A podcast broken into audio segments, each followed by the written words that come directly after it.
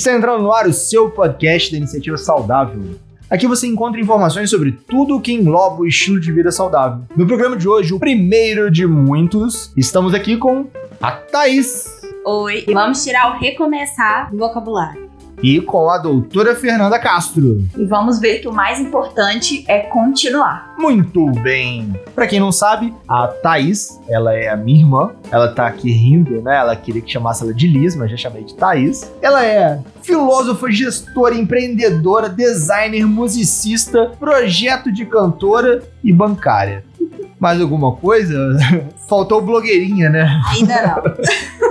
E do meu outro lado, a doutora Fernanda Castro, ela que é endocrinologista e idealizadora do projeto Iniciativa Saudável. As duas, sejam muito bem-vindas no programa 001 Beta. Obrigada. Vamos lá.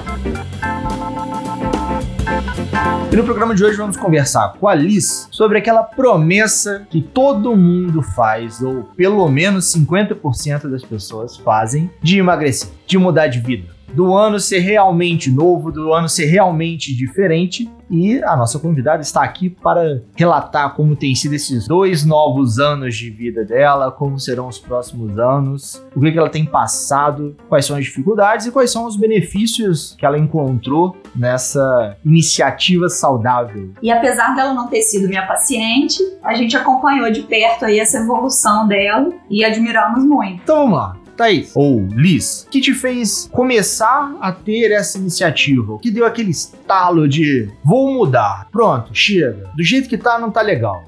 Então, em 2016 não foi a primeira vez que eu quis perder peso. Já tiveram duas outras vezes. Só que a motivação em 2016 foi diferente. Porque o objetivo de perder peso normalmente está ligado à aparência, à disposição e à vontade de ter saúde a longo prazo. O saúde a longo prazo, eu acredito que seja o mais difícil de conseguir manter a rotina por esse objetivo.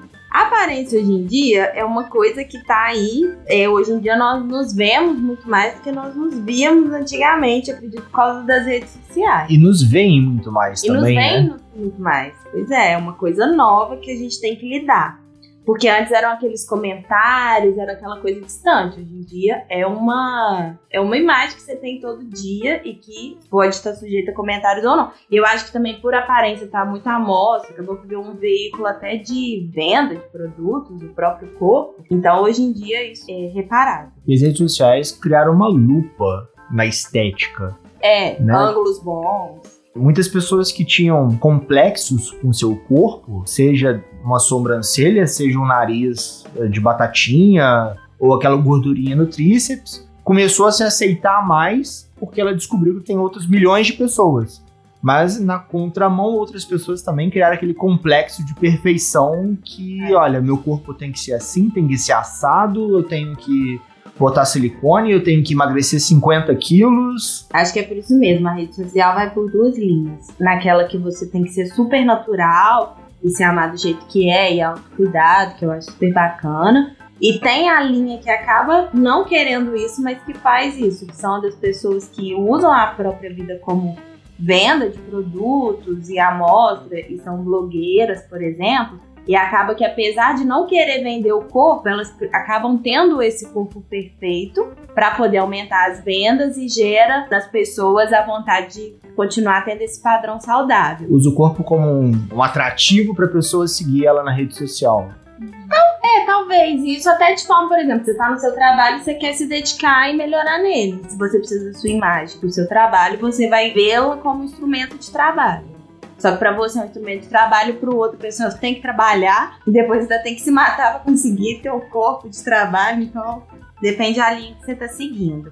E dessa última vez foi muito mais pela disposição e pela saúde a longo prazo. Porque a aparência é consequência, não tem como. Uma pele boa, um cabelo bom. E a Nanda fala muito isso para os pacientes, né? Que não adianta se matar na academia só pela estética sem se preocupar com a saúde. Que na hora que você se preocupa com a saúde, né? A estética vem como resultado.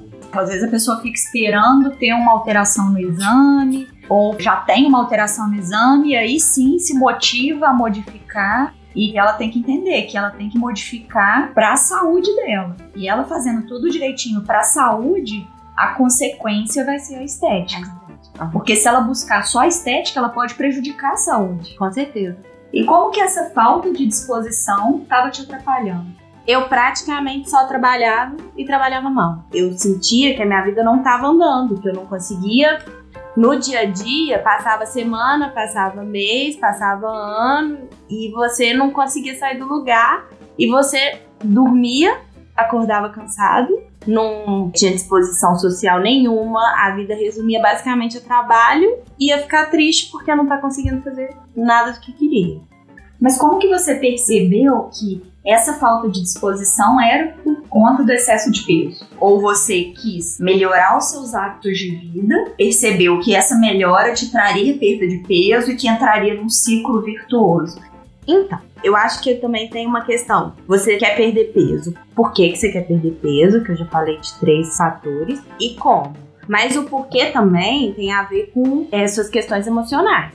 Por trás de você querer perder peso por causa de aparência, é por quê? Porque você não tá se sentindo aceito, porque você não tá se sentindo bonito. O meu ganho de peso excessivo, que foram 16 quilos, foi em num período muito curto de tempo cerca de um ano e meio. E eu jogava a culpa por aquele peso num problema e que quando aquele problema fosse resolvido ia dar tudo certo. E aquele problema foi resolvido e ainda não estava dando certo depois de mais de um ano. Então aí eu pensei, tem algo além de querer ou não querer, ou de querer responsabilizar alguém ou não, mas tudo isso fazendo terapia, buscando através de uma ajuda profissional equilibrar o emocional para poder conseguir atingir o objetivo. E esse período você falou de um ano, foi no, no processo de mudança de cidade? E você estava numa cidade do interior e foi para uma outra cidade do interior também, de Minas, mas com uma, uma maior estrutura, mais próximo dos seus familiares. Quis Isso que eu perder. quis perder, porque eu apoiar, eu, eu me baseava, ah, eu tô numa cidade menor, com academia ruim, não tenho como comprar comida pronta, porque também um- uma característica minha é que eu detesto fazer comida, não é minha praia. Uhum.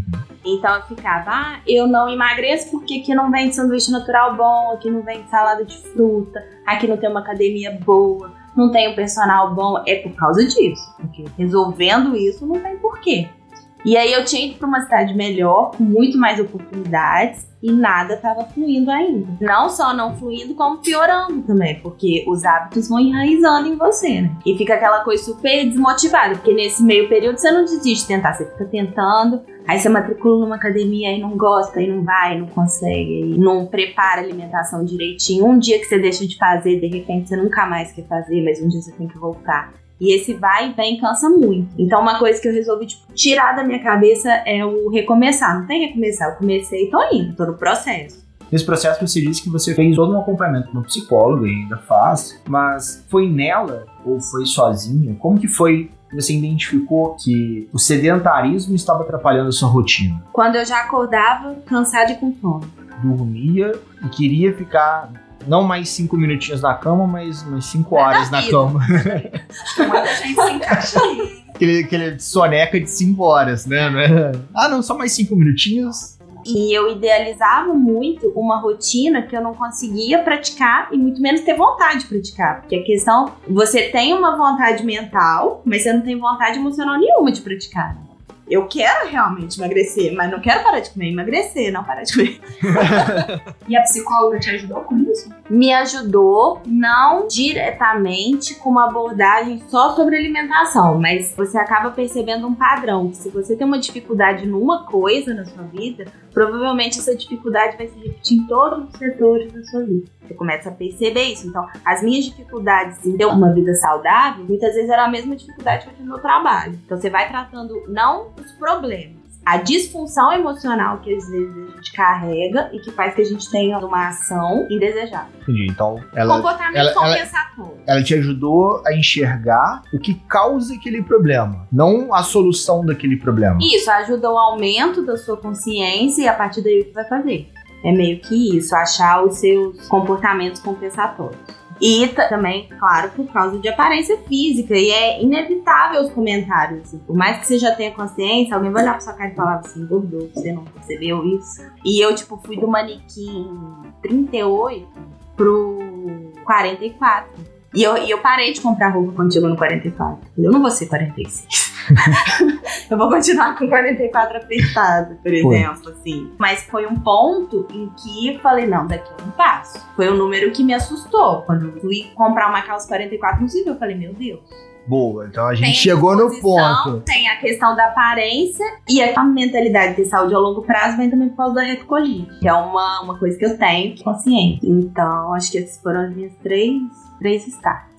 Entendi. Então, o momento do seu manequim, né, 44, foi um marco de tipo, opa, vamos parar, vamos, vamos, vamos rever novamente. Acho que foi um pensamento até assim, porque eu também não tinha pressa. Não queria nada é, mirabolante, uma dieta super maluca. Pra semana que vem. pra semana que vem. Não, eu queria aumentar a minha consciência alimentar e a partir daí conseguir manter esse estilo de vida, tendo consciência que é um processo e que vão ter altos e baixos. Nesse processo também, isso você tá falando de que ano? 2014? Não, de- o de querer mesmo em 2016. Mas ter 2016. ganhado. 2014 até 2016. Porque eu tô puxando na cabeça aqui, o meu start foi na hora que eu cheguei na balança pela segunda vez em 98. Aí eu, putz, não vou virar 100 quilos. Aí eu comecei o processo de emagrecimento. Pra mim, você já tava no processo de, de emagrecer. Aí você falou, eu não ganhei esses quilos em uma semana, em um mês, eu não quero perder tudo em um mês, Exato. né? Tipo, eu não, eu não quero pegar atalho. Isso, e também tem a questão de você não ficar colocando mais sofrimento onde não tem. É uma matemática. Em quanto tempo você ganhou 16 quilos? X tempo. Então você tem que ter, sei lá, no mínimo, no ruim, digamos assim, emagrecer na mesma proporção que você engordou, pra você poder ser honesto com você mesmo. E, e não ficar, meu Deus, tem que perder em uma semana. Tipo assim, não deixar isso ser um empecilho o tempo. É, eu sempre coloco para os meus pacientes que tem que pensar assim, num tempo de seis meses a dois anos, dependendo de cada condição. Porque também chega o paciente falando que ganhou muitos quilos, mas nos últimos 30 anos. Então, assim, né? nos É, não pode últimos demorar 15 30 anos. Pode demorar 30 anos pra perder. né? Então, assim, mas também não pode querer perder em três semanas. Aham. Tem que pesar isso e colocar uma proposta. Ó, a minha proposta para os próximos três meses é essa, para os próximos dois anos, chegar num, peso mais saudável. Uhum. Né? Assim, a gente pode colocar metas, mas metas palpáveis, né, atingíveis. Quando eu falo metas, eu falo em número. Vamos perder de 5 a 10% do peso nos próximos quatro meses. Mas o ideal é fazer o acompanhamento de um em um mês, ou de um mês e meio, mês e meio, ou de dois em dois meses no máximo, para poder ver se tá dando certo. Uhum. Ou se tem que mudar a direção. Uhum. Não adianta também querer mudar tudo em 30 dias e depois voltar tudo igual era antes, que não adianta. Devem existir estratégias ótimas para perda de peso rápido, mas o seu emocional vai sustentar ou não? Ter um ganho de peso É. depois disso. Porque sempre o pessoal culpa o efeito rebote, culpa os medicamentos ou culpa um tipo de alimentação, mas o efeito rebote acontece, na verdade, é porque você volta aos velhos A sua hábitos. rotina voltou. Só que seu corpo já não é o mesmo depois daquele processo de perda de peso. Então, se você volta aos velhos hábitos, seu corpo reage pior ainda. Uhum, Só que se você não voltar aos velhos hábitos, você não vai ter o efeito rebote. uhum. Pode ter um reganho leve de peso, mas não um efeito rebote de ganhar o dobro do que perdeu. É, e o que, que você teve que mudar na sua rotina para conseguir começar essa mudança para a iniciativa saudável? A primeira coisa que eu tive que mudar mentalmente, porque pra mim era um bloco. Ai, quero emagrecer, eu vou fazer dieta e exercício físico, aí vai tudo junto. No dia que você não fez exercício, você também não faz dieta. No dia que você não fez dieta, ah, também não vou fazer exercício porque eu não fiz dieta. Eu desassociei. Uma coisa é a minha rotina com as minhas atividades físicas e uma coisa é minha rotina com a alimentação e por quê? São coisas que estão juntas, mas não andam juntas, são um mundo completamente diferente. Uma coisa é você pesquisar sobre os exercícios que existem que você gosta de fazer, porque também a gente fala exercício, fala só academia e musculação, né? Mas exercício pode ser um momento completamente de alegria. Você encontra uma coisa que você gosta de fazer. Você gosta de jogar tênis, você gosta de basquete, você pode explorar várias opções que a gente acha que é brincadeira. Dança, natação. Da- dança foi que eu descobri através do exercício físico o quanto eu gosto de dança.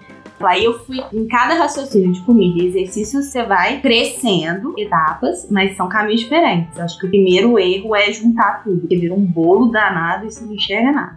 Pra parte de alimentação, o que eu conseguia fazer no começo, agora eu perdi essa rotina, porque mudou. Aí, por exemplo, eu não tenho essa rotina hoje, mas em relação à comida, eu comprava comida semanal, eu lavava, eu separava, eu cozinhava, eu pesquisava sobre o que eu estava me alimentando, as, os benefícios da vitamina. Então você começa a criar uma consciência sobre o que você está comendo e o que, que aquilo vai fazer no seu corpo. Eu não tinha consciência do quanto comer um pratão de carboidrato, seja qual for, me dava sono instantaneamente. E é uma coisa idiota, como que você passa a vida inteira sem perceber isso? Então, quando eu vou fazer uma atividade mais pesada, por exemplo, não como muito carboidrato pra não dar de sono. E para exercício físico, no dia que eu não quero malhar, por exemplo, eu posso fazer uma caminhada escutando uma música que é bom pro coração, é bom para várias coisas. Eu tô falando que você vai criando consciência do porquê que você tá fazendo uma coisa e no que que aquilo tá refletindo diretamente em coisas pequenas. Você atribui um motivo para aquela ação. Você atribui uma motivação. E também você vai aprendendo a fazer pequenas celebrações, porque eu acho que quando você tem um objetivo, você tem que fragmentar em metas pequenininhas e comemorar cada uma. Então, por exemplo, eu não posso comemorar só quando, ai, nossa, eu tô magra, com a barriga chapada e cheia de disposição e saúde. Você tem que comemorar, nossa, eu não consegui acordar cedo, agora eu consigo. Eu não consegui no café da manhã comer ovos, eu não abri a mão do pão de sal porque é muito importante para mim. Então, são pequenos hábitozinhos que você vai mudando aos poucos até tudo ir ficando no lugar. Gostei da abordagem em relação a comemorar pequenas vitórias. É, porque senão você vai o quê? Só lá no final que você vai ficar feliz? O trajeto inteiro você vai ficar triste. Ai, meu Deus, tô indo pra academia. Não posso ficar feliz agora? Pode. Você acordou, você quis ir pra academia, você tá lá, concentra no exercício. Muda seu pensamento de restrição pra abundância. Você não tem que estar restrito a várias coisas para ter uma vida saudável. Na verdade, você tem que enxergar as coisas boas e incluí-la na sua vida. Quanta coisa boa, saudável existe? Vai pondo aos pouquinhos pouquinho só. Coisas boas e saudáveis que você gosta. Que você Porque gosta, tem um monte de coisa também que é boa e saudável que você não gosta. Pois é, e se descobrindo. Nesse caminho de autoconhecimento, você vai criando estratégias para você mesmo. E você vai descobrindo nessa visão de abundância o que que tem aí que você tá podendo comer que você gosta. E como foi a sua rotina? Eu me recordo de você imitar a Nanda, se inspirar na Nanda em criar potinhos para tentar levar comida para o trabalho. Me lembro também de alguns períodos isso ter dado certo, outros períodos nem tanto. Como que foi a sua estratégia para conseguir ter uma alimentação legal? A minha estratégia em relação à alimentação foi realmente me dar um tempo para me observar o que que se encaixava na minha vida. Por exemplo, meu primeiro plano alimentar, eu lembro que o café da manhã era suco verde, com mil coisas dentro, você tinha que bater na hora. Era o era pão. Tinham muitas coisas. E eu não me sentia bem em praticar exercício com a barriga cheia. E isso antes de malhar. Então, uma estratégia me fez perceber que eu não posso acordar e ter uma refeição super caprichada se eu tiver que fazer. Aí eu fico mentalmente assim, minha vida até 5 da tarde tá resolvida. Eu sei o que eu gosto de comer, o que eu não gosto. Também tem muita rotina do trabalho. Você tá lá no meio do seu trabalho, alguém vai na padaria comprar um negocinho, não vai ter nada saudável. Então você leva ou você cria essa rotina para comer bem no trabalho. Ou você vai acabar desmotivada por não ter o produto ali. Você vai conversando com a profissional de alimentação que tá te orientando e vai mudando as estratégias da comida, porque não tem um padrão, não tem uma rotina, cada corpo é um corpo. Entendi. E como que foi esse processo de você se esquivar daquele sonho com Coca-Cola no lanchinho da tarde, que todo aquele amigo do trabalho, eu vou na padaria ali pegar um negocinho pra gente comer? É difícil, bem difícil, mas eu não me falava não de cara para não gerar ideia de restrição mas eu diminuí a quantidade. E eu passei a comer realmente só o que eu quero. Porque às vezes eu tava numa crise compulsiva, Aí eu queria comer um brigadeiro, só que eu ficava, não, tem que comer saudável, tem que lanchar, tem que isso, tem que aquilo. Então eu comia um pão saudável, um café saudável, e não resolvi um não sei o que saudável, não sei o que outro saudável. E quando eu via, comia o brigadeiro, resolvi. Então eu passei direto no que eu queria, não como se isso fosse a coisa certa, mas eu também não ficava mais mascarando que eu ia conseguir quando, por exemplo, eu não ia novamente a consciência. a consciência. Dieta é planejamento puro, porque inclusive você pode criar estratégias para um momento que você sabe que não vai conseguir não comer. Ter sempre à sua disposição a melhor opção.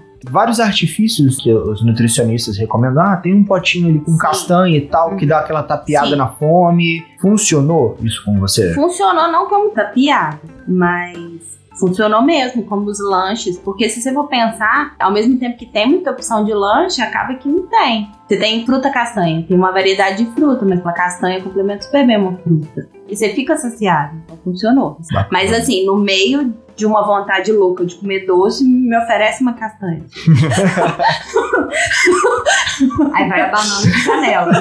É, banana canela no micro-ondas, aí você pode jogar um pouquinho, entendeu? A questão também tá muito na quantidade, né? Sim. Porque a fome emocional não tem fim. Por exemplo, quando eu ganhei esse peso que eu ganhei, nossa, tinha dia de eu comer, tipo, no espaço curto de tempo, cinco salgadinhos da uma chips. Tipo, eu ia no mercado pra fazer a compra da semana, eu comia tudo numa noite.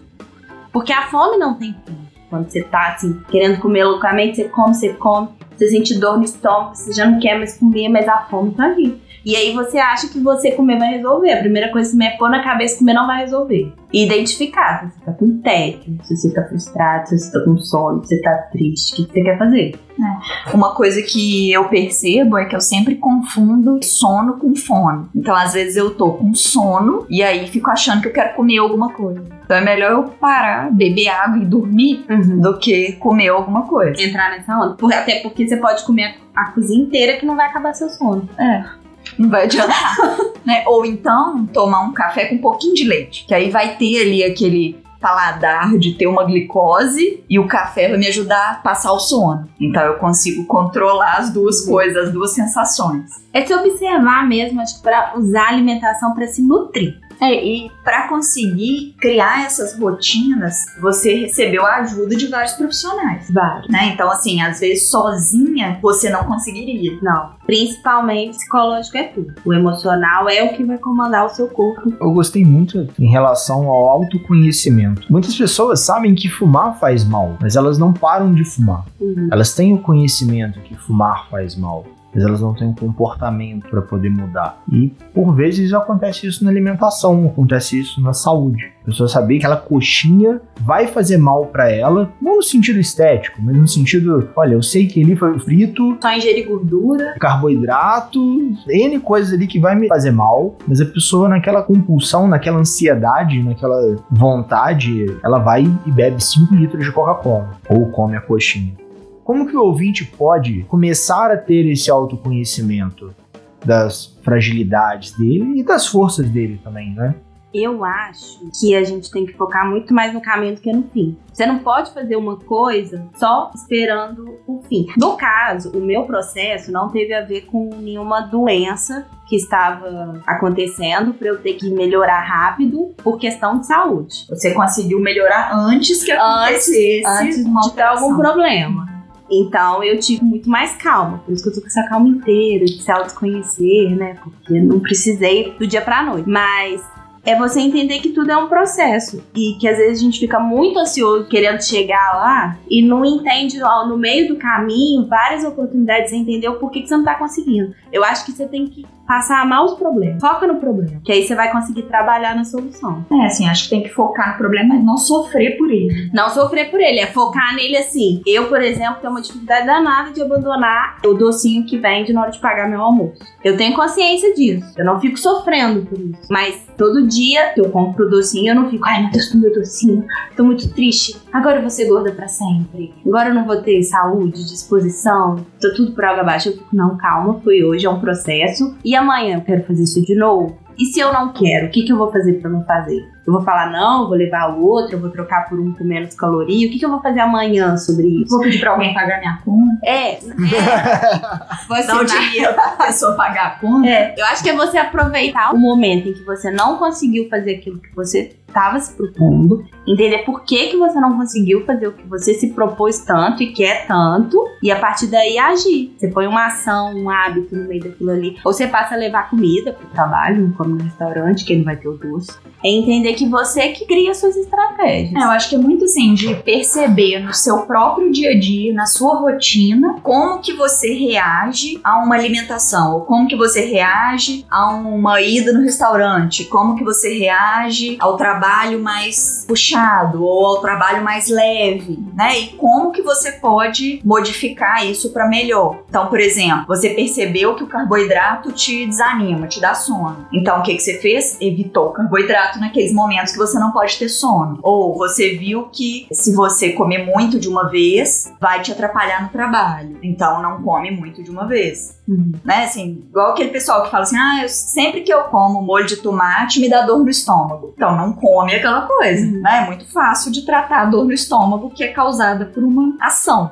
É lógico, a pessoa pode ter dificuldade de deixar de comer aquela coisa. Mas se ela tendo a consciência daquilo, ela pode cada dia evitando mais até ficar, conseguir ficar sem. Até valer mais a pena ficar sem a dor do que sem a comida. E em relação à atividade física, ir testando, por exemplo, ah, eu tenho muita dificuldade de acordar cedo. Então, faz atividade física depois do trabalho. E aí você dorme mais tarde, por exemplo, e não precisa acordar tão cedo. Ou você viu que sempre depois do trabalho você tá cansado. Então, cria uma forma de acordar mais cedo, fazer atividade física, tomar um banho e depois ir pro trabalho, e de noite você descansa.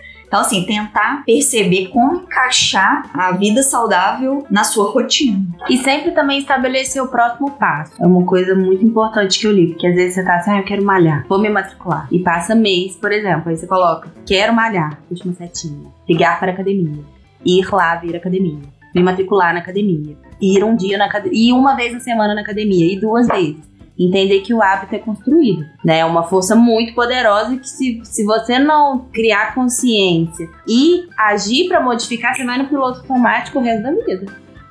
E o processo também, na hora que você falou de me matricular na academia, uma setinha, muitas pessoas têm a dificuldade de enxergar todo o processo os possíveis percalços que ela vai encontrar naquele processo. E são nesses percalços que ela desiste de toda a rotina que ela criou. E ela malha toda segunda-feira de manhã, mas numa determinada segunda-feira de manhã ela não conseguiu malhar. Ela abre mão de malhar a semana inteira porque ela não conseguiu malhar na segunda-feira de manhã. Então ela tentar enxergar passo a passo dela no decorrer da semana é interessante, né? Saber que vão ter dificuldades, mas que tem que superar essas dificuldades. Caiu, levanta e continua, né? Não adianta ficar no chão que não vai resolver nada. Se você enxergar a dificuldade, você vai encontrar no caminho como limitador, você desiste. Você tem que enxergar ela como uma oportunidade de fazer outra coisa. Eu gostei muito dessa pegada aqui. Não, isso aqui tira um peso das Tirar o recomeço. E tira aí, não existe recomeçar. No processo, naturalmente, você vai querer levantar. Mas às vezes acha que não, porque já tentou, caiu e, re- e vem sempre com essa mentalidade de eu vou recomeçar. Não, Não é começo, é continuação. É continuação. Boa. E se dá um. Não é começo, é É continuação. continuação. E se dá uma um. pedra no caminho, É. você aproveitou, você pode tropeçar e ficar no chão, você pode pegar um impulso, pode subir mais alto e olhar do farol. É. E quanto mais você se respeita mesmo e se dá o direito em não se sentir mal pelo resultado que você teve no dia, você tá com muito mais ânimo no dia seguinte do que se você ficar se destruindo por dentro, se alimentando de coisas ruins. É agora em questão, tipo, escutar coisa ruim. Quando a gente fala, a gente tá falando com a gente mesmo, entrando coisa ruim. Cuidar também da qualidade do que entra. Eu também não sei qual é o E- e- limiar do desperdício e do emagrecimento, mas eu, por exemplo, parei de comer sem vontade. Eu encontro uma destinação para aquele alimento, mas se eu comecei a comer um hambúrguer e eu não quero continuar, eu não vou continuar, só porque eu comprei. Dá pro mendigo da rua. É, pois é, mas assim, eu não vou ficar, ai, tá ruim, né? Se não Leva tiver, eu o paro. cachorro. Não tá afim, para. Acho que resumindo, você tem que ter um momento de start e início. Isso vai vir de você. Seja por saúde, aparência ou disposição. Você tem que entender que você vai ter um longo caminho até o objetivo e que você vai chegar no objetivo. Mas você tem que prestar muita atenção no caminho. Quais são suas estratégias.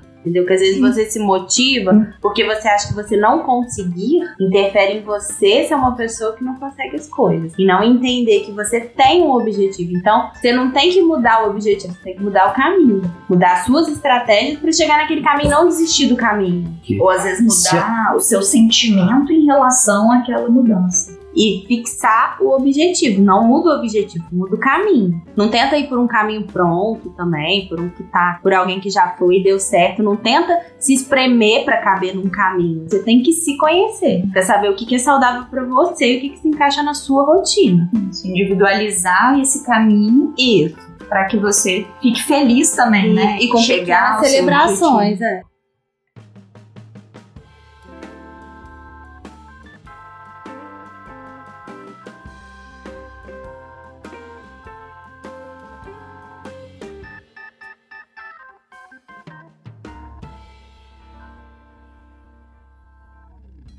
Esse episódio foi editado por Estúdio Casa, o lar do seu podcast.